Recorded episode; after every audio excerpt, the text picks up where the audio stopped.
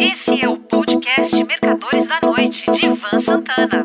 Narração: José Inácio Pilar. Caros leitores, como mensagem de festas de fim de ano, resolvi substituir meus temas habituais da coluna Os Mercadores da Noite por um texto datado de 1692. O autor é desconhecido e a mensagem pode ser vista na Igreja de São Paulo, em Baltimore, nos Estados Unidos. Desiderata. Vá calmamente entre o barulho e a pressa, e lembre-se da paz que possa existir no silêncio. Tanto quanto possível, sem render-se, tenha boas relações com todas as pessoas.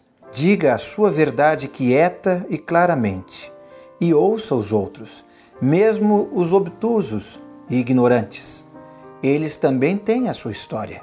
Evite as pessoas ruidosas e agressivas, são vexações ao espírito. Se você se comparar com outros, poderá tornar-se vaidoso e amargo, pois sempre haverá pessoas superiores e inferiores a você. Desfrute das suas realizações, como também dos seus planos. Mantenha-se interessado na sua própria carreira, por humilde que seja. É uma verdadeira posse no destino do tempo que sempre muda.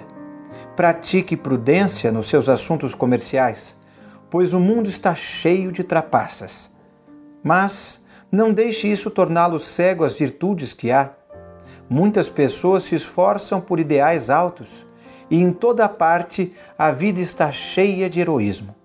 Seja você mesmo. Principalmente, não finja afeição. Tampouco seja cínico a respeito do amor, pois, apesar da aridez e do desencanto, é tão vivaz quanto a grama. Leve bem o conselho dos anos, entregando graciosamente os prazeres da juventude. Crie força de espírito para proteger-se na desgraça repentina. Porém, não se aflija com coisas imaginadas.